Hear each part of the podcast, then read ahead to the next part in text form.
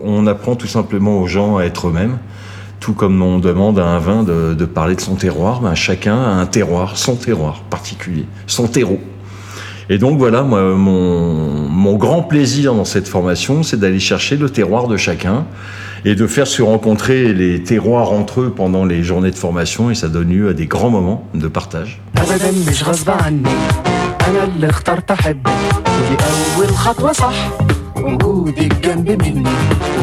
Nouvel épisode, nouvelle saison de votre podcast diffusé en goulophonie. Aujourd'hui, on s'attache au mythe de la dégustation à l'aveugle avec comme invité Sylvain Albert, un formateur pas comme les autres, qui nous enseigne que pour avoir un parcours de vie bien rempli, il faut savoir aussi en vider quelques-unes.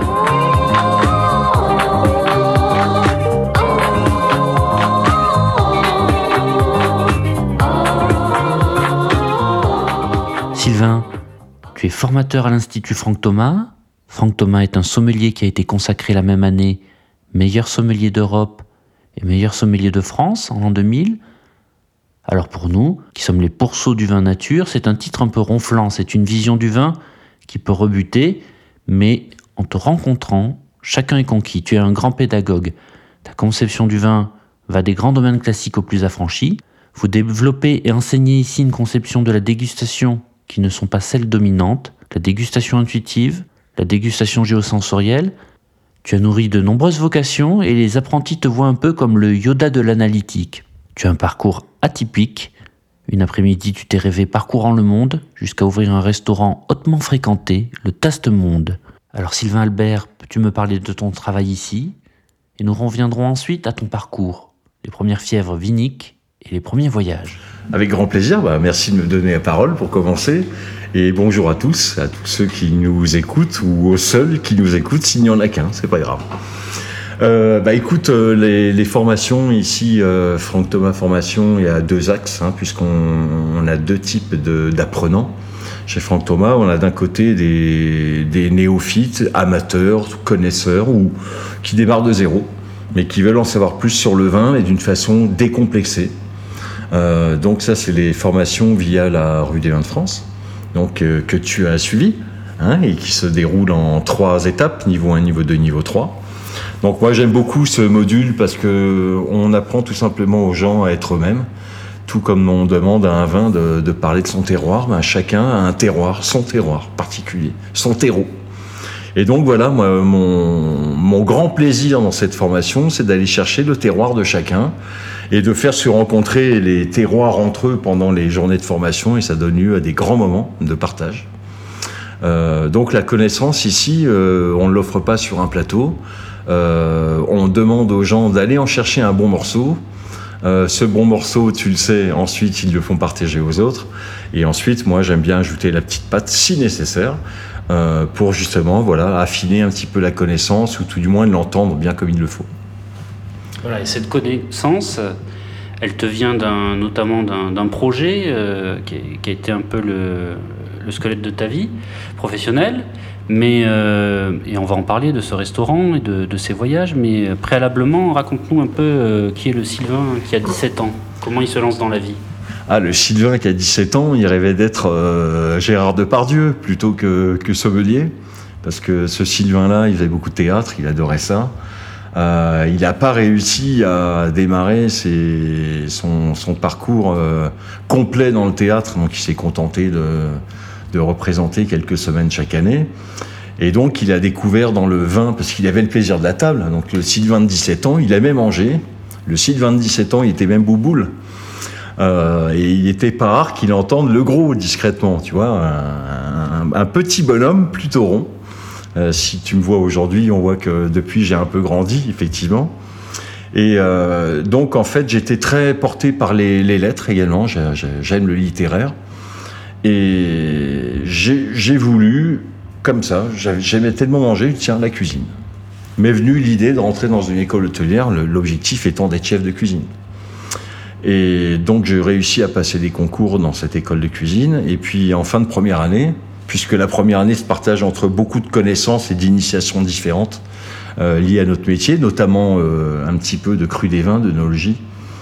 Euh, j'ai eu un professeur passionnant euh, qui m'a passionné et, je me suis passionné complètement pour la chose, à tel point qu'en fin d'année, il est venu me voir en me disant bah, Sylvain, alors, l'année prochaine, dans quoi tu, tu te diriges? Je lui dis cuisine, il dit non, interdit. Allez, suis-moi, on part en sommellerie. Et ça a commencé comme ça. Tu as démarré avec quelle appellation, par exemple Tes premiers voyages Ah, mais mes premiers voyages dans le vignoble ah, Mes premiers voyages dans le vignoble, c'était plutôt proche. hein. C'était euh, le Val-de-Loire ou la Champagne.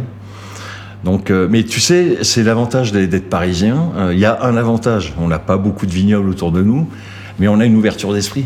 Puisque forcément, euh, moi je vois des, confrères qui peuvent être de Bordeaux, de Bourgogne ou autres, sont d'abord bordelais avant d'être sommeliers du monde entier ou de la France entière, tu vois. Et nous, à Paris, ben, on- je ne sais pas si c'est forcément un plus, mais je trouve qu'on a une ouverture euh, multi, multi-région, multi, multi-pays.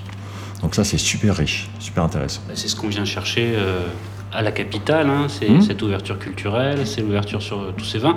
Figure-toi que moi j'ai découvert le vin euh, à la capitale. La première fois que j'ai bu un vin nature, bah, c'était chez les bobos, au garde-robe, mais voilà, ça a été une épiphanie, ça a été une révélation, et ça a remis en cause euh, et en question tout- toute mon approche du vin. C'est paradoxal. Tu dis, tu te vois comme, euh, tu te vois en Gérard Depardieu, donc ça, je, on le découvre là, on, Oui. a, on a un scoop. euh, Ah oui les, les, les passionnés de Sylvain Albert ont un scoop. Euh, mais tu viens du même, milieu social que, que GG. Ah oui, moi, milieu social très, très simple, hein, très simple, dans le 93 à Montreuil, euh, dans la Tessie, comme on dit. euh. Donc voilà, mes, potes de classe, euh, bah, c'était, toute la France, toute la France euh, qu'on voit aujourd'hui, métissée. Euh, c'est pour ça que quand j'entends parler de génération 98, non, déjà depuis 68, 69, bon, l'année c'était déjà comme ça. Et bah moi, ça m'a fait beaucoup de bien parce que du coup, on se dit, bah, si tu veux quelque chose, va le chercher, tout simplement. Et je pense qu'on a, ça m'a beaucoup aidé dans, ma détermination et dans ma volonté d'avancer, sans écraser les autres. T'avances, tu fais ton chemin, paf, tu passes entre les gouttes, tac, et c'est génial. Est-ce que tu trouves que ce milieu du, vin euh, était ouvert alors entre, en tant que gamin de, des quartiers? Euh, Est-ce que tu penses pas qu'il y a dans le vin, et notamment euh, dans le vin que tu as pu expérimenter à haut niveau, euh, le vin des salons, le vin des riches, est-ce que tu crois pas que c'est un objet de domination? Écoute, moi j'ai jamais euh, senti la porte fermée, euh, où que ce soit, puisque tu vois, en habitant à Montreuil, euh, dans la cité à la Noue, euh, j'allais faire mes stages où j'allais travailler à l'hôtel Crillon, euh, place de la Concorde. Donc tu vois, je passais du, du matin euh, de Montreuil à la place de la Concorde une heure après. Euh, et j'ai jamais senti une quelconque, euh, comment dire, une- je sais pas comment dire ça, un quelconque rejet, même pas rejet, mais ou hostilité. Non, non. Euh, ah, bien évidemment, c'est aussi à nous de rentrer dans les codes de l'endroit dans lequel on arrive. C'est-à-dire que si ces codes-là m'avaient dérangé, euh, bah, je serais peut-être allé bosser dans une cave, dans une ambiance un peu plus cool. Maintenant, je m'étais toujours dit, bon, essaie d'aller apprendre ton métier là où on est le plus exigeant possible, et ensuite tu remettras le curseur là où tu veux le positionner euh, plus précisément. Donc le vin est quand même un- une sorte de sésame. Ah oui, le vin, c'est c'est un sésame, c'est deux sésames, c'est trois sésames, c'est tous les sésames. Alors, est-ce que tu peux. Donc, le, le Sylvain euh, grandit, euh, je ne sais pas Oui, c'est vrai. à quel âge euh, te vient cette vision-là? Tu, tu- tu nous as parlé un jour, tu, tu nous as confié, parce que peut-être qu'on avait euh, déjà un peu bu, un peu trop dégusté à l'aveugle. Euh, tu nous as confié, donc tu as eu euh, cette, idée, comme ça, là, chez toi, un dimanche, euh, depuis ton canapé. Ah, l'idée du taste-monde, tu veux dire. Euh, oui, oui, alors ça, c'était. euh, j'avais euh, environ 26-27 ans. Euh, et puis, bon, j'avais officié donc, dans, les, dans la sommellerie classique, euh, ou la cave, depuis déjà 6 ans. Et bon, j'avais pas le sentiment d'avoir fait le tour des appellations françaises, mais bon, voilà, il y, avait une envie de nouvelles découvertes. Et puis, euh, il m'est arrivé euh, d'avoir un coup de foudre sur un, vin australien qui nous venait du Coonawarra. Euh, et en dégustant ce vin, je me dis, pas, pas, pas, quand même. hein. Il y a quand même de très belles choses ailleurs aussi. Et moi, j'étais un peu franchouillard. hein. J'étais, ah, attendez, on a tellement de choses chez nous, pourquoi les voir ailleurs? Euh, le sylvain un peu franchouillard, mais le sylvain qui est ah et quand même. Et si j'allais creuser un peu plus Et donc euh, je suis allé euh, de, de temps en temps aux Pays-Bas parce que ma femme est hollandaise. Et donc euh, aux Pays-Bas, ils ont une ouverture sur les vins du monde qui est très large. Donc je pouvais aller faire des emplettes de 30, 40 bouteilles différentes à chaque fois que j'y allais. Je les ramenais, je regoûtais. Et passé le quatrième, cinquième coup de foudre, je me dis, bon, il y a quelque chose à faire. Donc bah, faire les choses bien, comme on dit. Donc euh, bah, je suis parti. J'ai fait un tour du monde qui a duré à peu près trois ans. Donc partir, revenir, parce qu'en même temps, j'a- j'allais penser à monter mon entreprise. Et donc ce tour du monde m'a enrichi, mais de milliards de paysages d'abord, de milliards de rencontres, de milliards de belles cuvées, de milliards de vérités aussi, puisque tout n'est pas plus vert ou plus beau ailleurs non plus. Donc c'est bien d'aller découvrir le spectre de tous ces vins, euh, du plus industriel au plus énigmatique et au plus confidentiel, tu vois, pour vraiment euh, te faire une belle idée du marché du vin dans ces pays-là. Si c'est pour vendre que du Pétrus, c'est pas marrant. Euh, mais c'est pour parler d'un pays, des gens qui y vivent euh, et de leur vision du vin et de leur façon de le restituer, ça, ça m'intéresse plus. Voilà, c'est ces rencontres, ces, ces voyages que tu portes quand on, quand on goûte avec toi. Quel a été le, le- le premier voyage alors et comment tu le finances? Bah, je le finance avec quelques petites économies, bien sûr. Euh, mais je vais faire en sorte aussi, puisque je cherche à cette époque-là du financement pour, pour monter mon entreprise, euh, je vais réussir à, comment dire, à valoriser ce tour du monde euh, en termes d'apport dans mon entreprise. Ce qui fait que c'était l'argent en fait qui m'a qui a été bien investi, on va dire. Euh, le premier voyage, euh, premier grand voyage, ben, je les ai fait plutôt en Europe, hein, euh, déjà pour aller faire un petit tour. Donc j'ai commencé par l'Espagne, qui était un pays qui m'était cher pour avoir un excellent ami en Espagne. Et puis après, je suis allé au gré des rencontres également. C'est-à-dire que de là, je me dis, je vais aller en Afrique du Sud. Et puis en Afrique du Sud, tu rencontres quelqu'un qui a aussi un vignoble aux États-Unis. Qui va voir un petit peu ce qui se passe là-bas.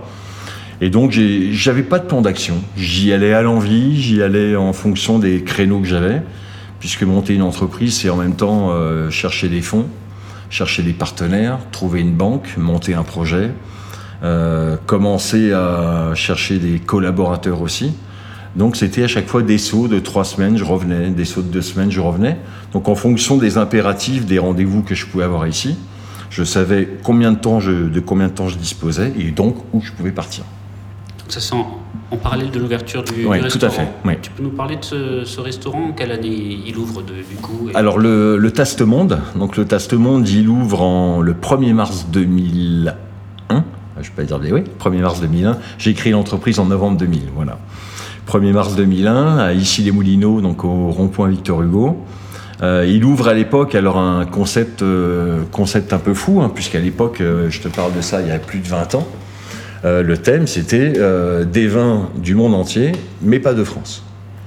Donc t'imagines bien que quand tu dis ça il y a plus de 20 ans, euh, y compris les banquiers ou autres, au début, ouah, pardon, vous êtes sûr? Oui, bien évidemment. Et plus j'entendais mais c'est pas possible, et plus je me disais c'est la bonne idée. Mais l'idée c'était pas de remplir, hein, de remplir une carte avec des plein de références. L'idée c'était de présenter uniquement des coups de foudre. Donc des coups de foudre, des coups de cœur, euh, et il y avait un concept très simple, puisqu'en fait, on parle toujours du- concept uniquement des vins étrangers, sans vins français. Euh, le deuxième concept, c'était surtout de se dire euh, pas de vin qui ne serait pas à son prix. C'est-à-dire que c'est pas parce que ça vient de Nouvelle-Zélande que ça doit être cher. Non. Donc la, dégustation, c'était en un que le vin me plaise, et en deux, je fixais un prix, qui était le prix que je le verrais en vente dans une cave ou dans un restaurant puisqu'à chaque fois j'avais le restaurant et la cave à côté, la boutique. Et c'est quoi la place des vins du monde euh, à cette période dans les années 2000 Il y a- déjà eu tout un travail de fait par les sommeliers, par euh, la revue des vins de France? Quasiment rien. Enfin, à l'époque, quasiment rien. Ou alors, euh, tu pouvais lire des papiers qui n'étaient pas forcément des pa- les papiers les plus flatteurs possibles. Mais donc, on, ça balbutiait. Ça balbutiait. Et, et par contre, tu n'avais que les choses, et, tu sais, les, les grosses machineries qui étaient commercialisées en France. Mais il n'y avait pas de vin d'artisan, vraiment. Donc, l'idée, c'était d'amener ce côté artisanal et de montrer que, bah oui, euh, l'Australie est un grand pays, euh, l'Afrique du Sud également. Mais attention, c'est pas parce qu'on dit grand pays qu'il y a que de l'industrie du vin.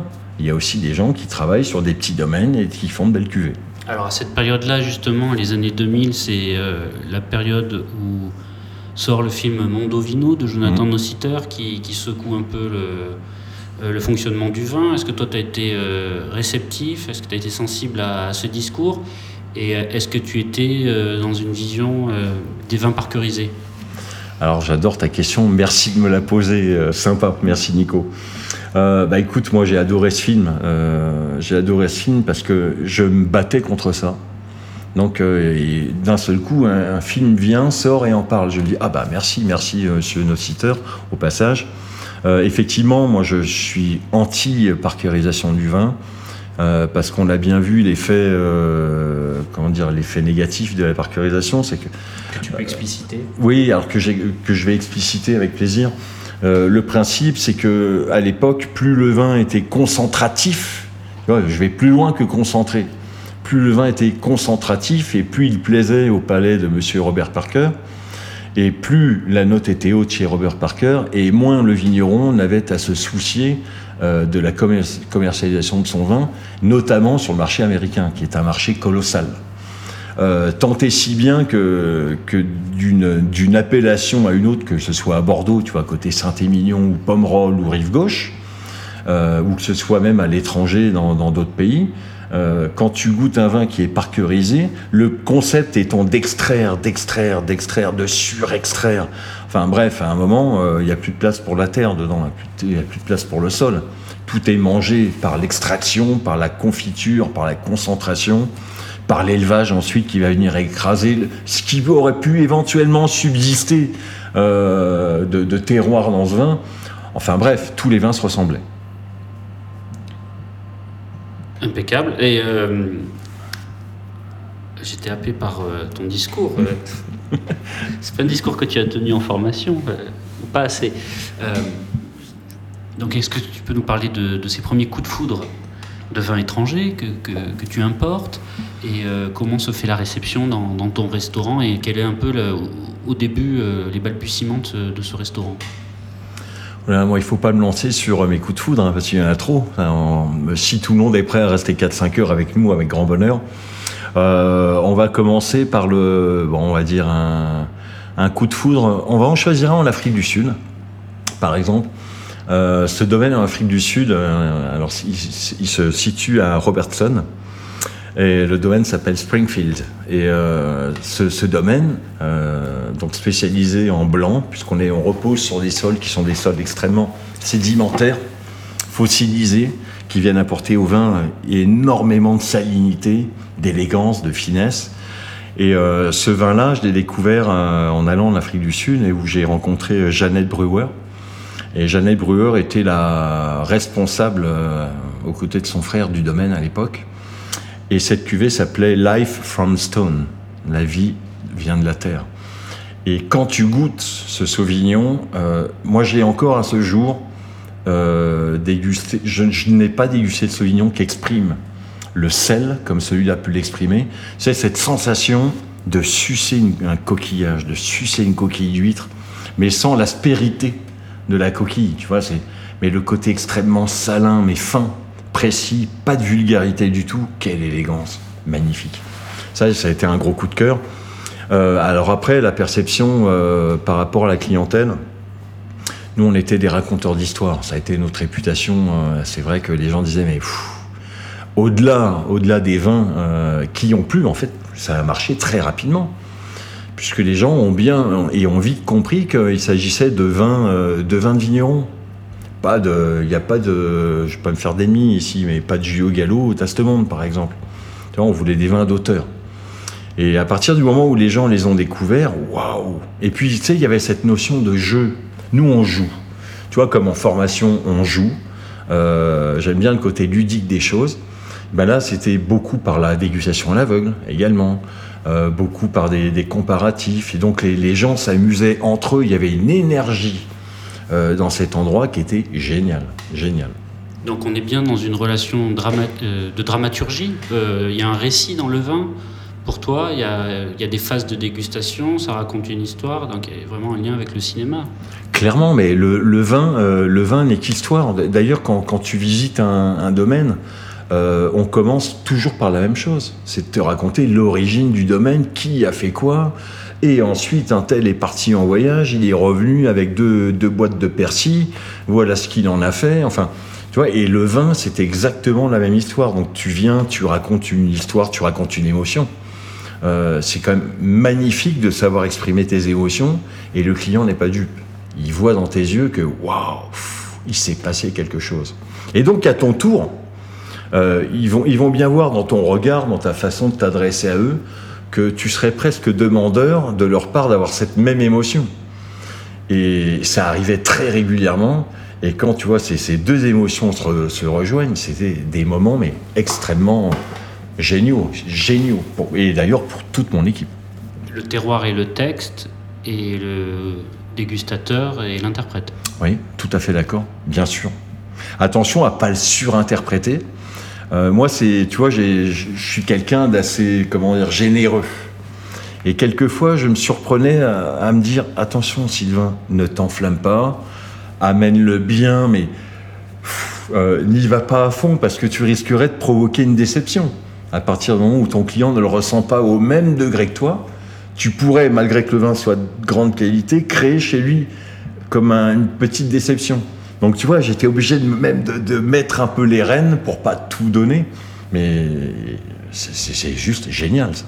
Alors justement, chez l'amateur de vin, est-ce qu'il n'y a pas un conflit euh, Je pense à cette scène de l'aile ou la cuisse, euh, et notamment euh. C'est-à-dire que euh, on va. C'est Kurnonski aussi qui rapporte ce- cette anecdote avec Édouard VII, je crois. Le, roi s'apprête à, goûter le vin. Il lui dit non, messire, d'abord on le regarde, ensuite on le sent. Et là, le, souverain lui dit Ça y est, on peut le boire Il lui dit Non, non, messire, d'abord on en parle. Donc, justement, est-ce que cette notion de langage, de récit, euh, de frustration face à l'objet qui précède euh, le, goût euh, n'est pas l'enjeu des, des, goûteurs alertes? Oui, oui, bah, je, je- je vois bien le, le sens de tes questions. On, on parle du vin avant de le goûter euh, dans les classes Oui. dominantes et on, on en parle après dans les classes dominées. Bon, ça c'est ma Oui. vision marxiste, mais euh, Oui, alors bah justement, on va en profiter pour écorner un petit peu tout ça dans ce cas. Euh, moi, je pense qu'on en parle avant ou après. C'est aussi surtout une question de moment aussi. C'est-à-dire qu'il y y, a des moments où tu vas être dans des moments de contemplation, où tu vas dire attends, oulala, on n'est pas pressé. J'ai envie d'abord d'en apprécier la robe, d'en apprécier le bouquet. Euh, mais il y a aussi des moments où tu dis attends, ça fait tellement longtemps que je vais le goûter celui-là. Je vais être un peu plus intuitif un peu plus primaire même. Et tu pourrais ressentir ce besoin animal d'aller droit au but. Et pourquoi pas? Et pourquoi pas? Et pourquoi de temps en temps avoir une réaction, une réaction un peu plus primaire, le goûter et après, ok, ah, je suis rasséréné, pardon, et je me dis maintenant, allez, maintenant que j'ai eu ma dose de plaisir entre guillemets, allez, je vais aller, je vais aller fouiller, je vais aller en chercher un peu plus.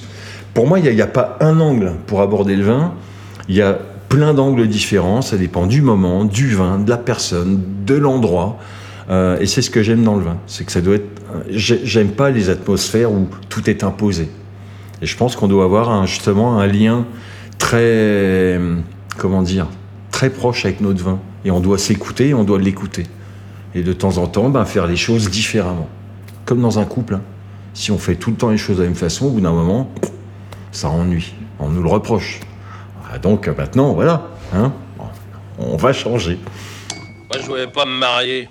Parce que 42 ans, j'ai tenu le coup. Hein. J'avais maman. Ma mère me disait tous les jours Hubert, te marie pas. Tu trouveras jamais une femme comme ta mère. Puis elle avait bien raison. Elle avait bien raison, ma mère. Et un jour, elle est morte. J'ai bien cru que j'allais mourir aussi. Je mangeais, puis je fumais, puis je buvais, puis je restais comme une bête des journées entières au lit. Un jour, on sonne à ma porte. C'était ma femme. Enfin, c'était pas encore ma femme à l'époque. Quand tu lui ai, j'ai ouvert, on va savoir pourquoi. Par réflexe. Elle a sonné à ma porte pour me vendre des cartes postales pour les aveugles. Et Comme un con, j'aurais mieux fait de la virer, puis je lui dis c'est combien vos cartes postales? Elle me dit c'est ce que vous voulez. Un an après, on a eu un mouflet. On a eu deux mouflets, tout ça parce que j'avais pas de monnaie. Comment ça, t'avais pas de monnaie? Non, j'avais pas de monnaie, puis elle non plus. J'avais que 10 sacs, alors j'ai dit, j'ai quand même pas lui filer 10 sacs pour des cartes postales pour les aveugles. À un moment, j'ai pensé, j'ai dit, tiens, je peux lui filer 10 sacs, elle ira faire la monnaie. Je me dis, si elle remonte pas la monnaie de mes 10 sacs, moi. Alors j'ai dit, euh, écoute, attendez deux minutes, j'enfile mon pantalon, puis on va descendre faire la monnaie au bistrot. Manque de bol. Si ce bistrot avait été un tabac, j'aurais pu acheter des cigarettes pour faire la monnaie de mes 10 sacs. Mais c'était pas un tabac, c'était un bistrot. Alors je n'osais pas demander la monnaie de 10 sacs sans consommer. Alors je dis, dit, donnez-moi un coup de rouge. Et puis comme elle était, je lui dis, qu'est-ce que vous buvez, vous? Dit, moi je bois un coup de rouge comme vous. Puis on a fini la bouteille, et puis ça fait 8 ans que c'est moi qui trinque. Il y a eu un Taste-Monde, le premier à issy moulineaux il y a eu le deuxième. Euh, donc le deuxième Taste-Monde, il a ouvert lui en 2006 à la Madeleine. Alors pourquoi la Madeleine? Parce que moi je voulais un quartier vin. Euh, je voulais que soit Et à l'époque, la place de la Madeleine, le quartier de la Madeleine, était un lieu du vin à Paris. Il y avait quelques belles caves et donc je voulais être installé ici. Et l'emplacement qu'on propose à ce moment-là se situe dans la rue du théâtre de la Madeleine. Banco, forcément. hein. Euh, là, mes rêves de Gérard Depardieu se rapprochent, bien évidemment. Et euh, donc, j'ouvre le second Taste-Monde dans la rue du Théâtre de la Madeleine. Et ça va très rapidement devenir le, restaurant de- des comédiens. Donc, le soir, après leur spectacle. Et donc, ce qui va nous permettre pendant des années et des années d'accueillir euh, quasiment à chaque spectacle les têtes d'affiche, et pas une fois, régulièrement, et donc de, tisser des liens très sympas. Et surtout de voir l'approche de, chacun euh, par rapport au vin. Donc ça, c'est extrêmement intéressant. Et on a fait des rencontres. Quand je dis on, parce que j'aime pas dire je, euh, au Testament, c'était une équipe. Donc on était euh, tous ensemble euh, pour tout partager. Et dans ces comédiens-là, par exemple, il y a quelques très belles rencontres comme Catherine Fro. Catherine Fro, euh, donc on l'a eu très régulièrement au Testament, qui était une personne mais d'une gentillesse, avec un sens du partage extraordinaire, d'une curiosité vis-à-vis du vin, qui était extrêmement intéressante. Euh, et c'était toujours, euh, bah, Sylvain, choisis, ch- prends ce que tu veux. Euh, et donc une fois qu'on connaît un peu les goûts de Catherine, qui, elle aime bien les, les vins avec un petit peu de tempérament, mais pas trop, mais beaucoup d'élégance. Donc on a beaucoup navigué du côté de l'Italie, par exemple. Et elle a eu, tu vois, par exemple, le- la grande gentillesse le dernier soir de nous réserver sa fin de soirée pour qu'on partage un magnum d'un- d'une très belle Barbera d'Asti, du Piémont, ensemble avec l'équipe. Donc ça, c'est grand geste. À côté de ça, euh, Thierry Lhermitte, Monsieur Malbec, moi je l'appelais. Monsieur Malbec argentin, parce que Thierry Lhermitte, c'est quelqu'un de, plutôt discret. Euh, et donc, je pense que ce qu'il appréciait au Taste-Monde, c'est qu'on ne mettait pas devant la vitrine pour que tout le monde le voit, et qu'on l'installait discrètement dans le fond du restaurant. euh, euh, et donc, lui, c'était tout le temps Malbec et Argentine. Euh, il n'allait pas t'en parler une heure, hein, mais euh, ça lui faisait plaisir. Donc, ça, c'était assez amusant. On a eu François Berléand. François Berléand, c'est peut-être ma plus belle rencontre quand je pense au Taste-Monde euh, et les comédiens qui y sont passés. François Berléand, c'est pareil, un, un homme délicieux, hein, un contact très facile, quelqu'un de discret mais de généreux. Alors lui, il était tombé amoureux d'un vin chilien qui s'appelait Loma Larga. Loma Larga, moi j'avais coutume de le présenter comme le dé à coudre du Chili. Le dé à coudre parce que le domaine ne fait que 8 hectares et que la taille moyenne d'une winery au Chili, c'est 100 hectares. Donc tu vois, par rapport à la taille moyenne, on était très en dessous. Et c'était notamment un, Malbec de chez euh, Loma Larga. Et à chaque fois qu'il s'installait à table, c'est. Il n'y avait plus besoin de dire le nom du vin, c'était ça. Et donc il y a un soir où on a, je l'ai fait sortir un peu des, sentiers battus. Et je lui dis, euh, François, bon, Loma Larga, Loma Larga, Loma Larga, il y a 900 références quand même maintenant hein, sur les cartes des vins. Il me dit, oui, oui, je sais bien, je sais bien. Et vers minuit et demi, euh, il ne restait plus que lui et François-Xavier de Haison, euh, avec qui il dînait ce soir-là. Et donc, j'ai dit au reste de l'équipe, bon, bah, allez-y, moi, je fermerai. Et c'est le moment que j'ai choisi, que je choisis François pour dire, Sylvain, allez, on peut une dernière bouteille Ok. Alors, je lui dis, a une condition, c'est moi qui choisis. Et il me dit, très bien. Et on la boit ensemble. Il dit, je lui dis, très bien, on la boit ensemble. Et je leur mets non seulement pas un rouge, je leur mets un blanc. Et un blanc qui nous vient des Pays-Bas. Apostelouve, le domaine des apôtres, qui se situe sur une petite colline au sud de Maastricht, qui surplombe toute la ville de Maastricht et qui était le point d'ancrage, puisque c'est euh, en ce moment sur les écrans, et qu'on parle de cinéma, des Trois Mousquetaires. Eh bien, D'Artagnan euh, s'est à un moment retrouvé sur cette fameuse colline de chez Apostelouve pour contrôler l'arrivée de l'ennemi sur la région. Donc je fais découvrir ce vin-là, oh c'est fantastique, tout le tralala. Et François David de Maison dit, bon ben, il n'y a plus le choix, hein. maintenant ça va être ma bouteille. Et donc on est allé à la cave, on avait une cave de vieillissement en bas, Euh, et, il a choisi dans cette cave une très belle bouteille de vin californien. Euh, C'était Newton Merlot, euh, je me rappelle encore. Et on a discuté à bâton rompu jusqu'à 4 heures du matin euh, autour de cette bouteille. C'était magnifique. Enfin, tu vois, beaucoup de grands moments. et donc, quelque part, moi, ça m'a permis de, de côtoyer les gens de ce milieu que, que j'adore et, et qui étaient pour la grande majorité des gens délicieux. Radio Chevras, bonjour. Alors, on attaque euh, la dégustation à l'aveugle. Et explique-nous un peu ce que c'est la, la dégustation à l'aveugle. Euh, la dégustation à l'aveugle, en fait, pour moi, il y a plusieurs. euh, on, on la résume souvent, en fait, d'identifier le, le vin et sa provenance. Euh, non, je pense qu'il y a beaucoup plus d'autres choses à aller chercher derrière une dégustation à l'aveugle. D'une part, euh, quand on déguste à l'aveugle, euh, ça permet de débrancher un peu son cerveau. Parce que le cerveau, tu sais, s'il sait qu'il boit un Bordeaux, naturellement, il, trouve, il va trouver toutes les caractéristiques du Bordeaux, il va pas pouvoir en changer. Donc ça, ça permet de se déconnecter. On ne sait pas, donc on va chercher. Comme on va chercher, on gratte. Comme on gratte, ben, on y retrouve peut-être plus de choses. On est sensible peut-être à plus de détails, puisqu'on s'accroche à ces moindres détails pour essayer ensuite de dire Ah, et si c'était ça?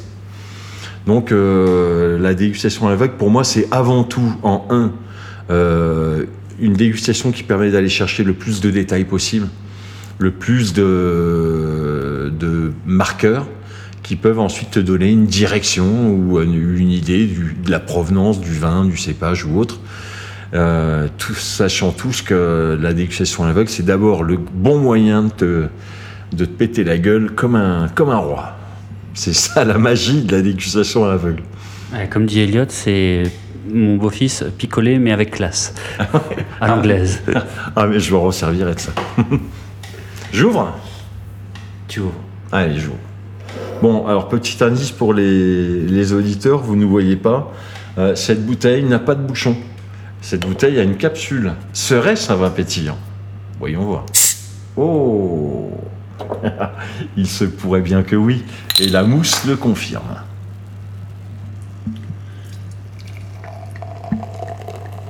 Ah, c'est un doux son que nous entendons là. On va essayer de, leur faire entendre. Ah.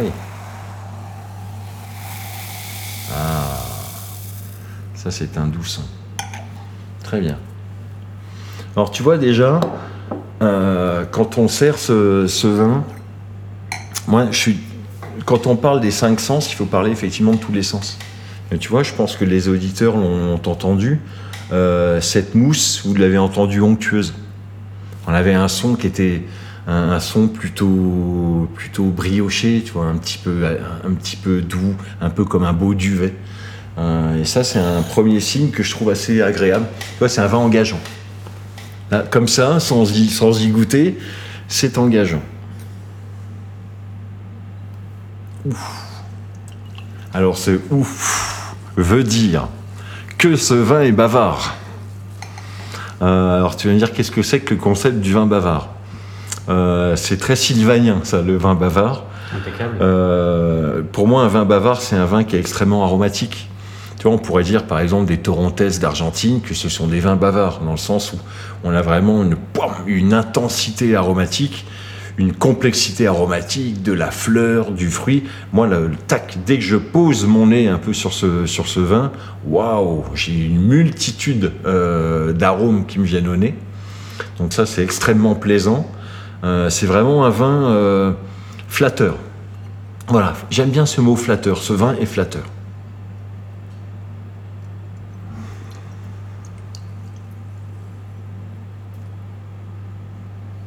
Vois, par exemple, le muscat euh, est un cépage bavard, lui aussi, cépage aromatique.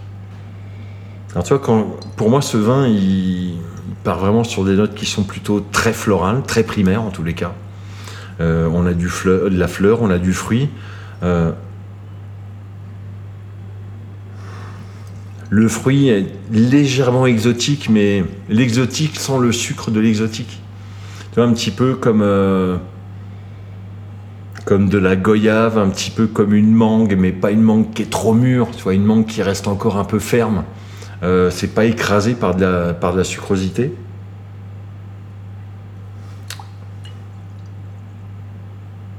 Hmm. Derrière ça, on a, également pas mal de, fruits comme une poire bien mûre. On a de la pêche jaune. On a plutôt des fruits blancs, des fruits jaunes. Ça te donne des indices sur euh, une Oui. attitude. Oui, alors ça me donne des indices. Et en fait, c'est plutôt le côté pétillant qui me, qui me perturbe. Euh, C'est normal. Ouais. Alors moi, j'irais. Alors moi, j'ai généralement la technique que j'utilise pour essayer de me sortir des, des toiles d'araignée dans lesquelles on, on essaie de m'envoyer régulièrement. euh, c'est d'essayer de, de le situer tout d'abord. Moi, j'irais bien déjà au sud de Lyon. Tu affirmes, tu confirmes euh, comme oui, tu oui, veux. c'est mais- une chose qu'on a apprise euh, ici. ouais. D'ailleurs, euh, les terroirs froids, les, terroirs chauds. Oui. Bah moi, je dirais, tu vois, j'ai envie de relier toute cette euh, aromatique quand même à, à un terroir qui serait un petit peu plus chaud, mais dans lequel on conserve des, un, un beau vent de fraîcheur. Parce que tu vois, on a quand même une- beaucoup de fraîcheur. On n'est pas sur des, des arômes mûrs, cuits, tu vois. Pff, on a beaucoup de délicatesse derrière. On va d'abord y goûter avant de se positionner.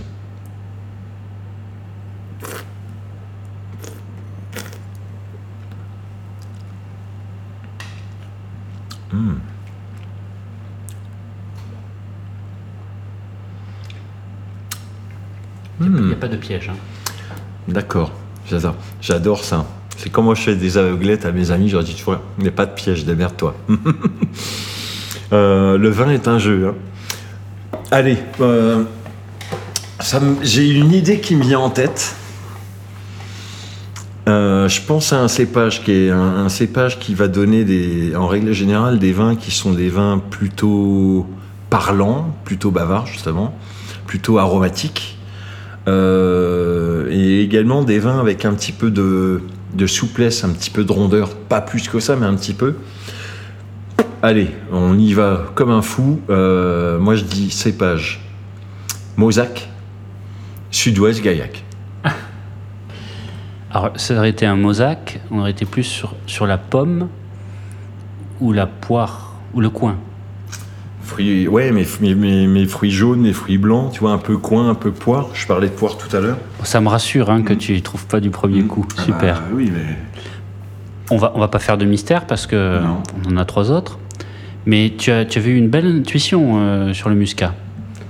C'était donc le muscat. C'est un muscat. D'accord. Il y a euh, une appellation qui fait du muscat. Ah bah, appellation qui fait du muscat, si on reste dans la partie sud de Lyon toujours. Euh, bah, on va aller vers euh, la vallée du Rhône. On va aller un petit peu plus bas encore que la vallée du Rhône, on va aller dans le Languedoc.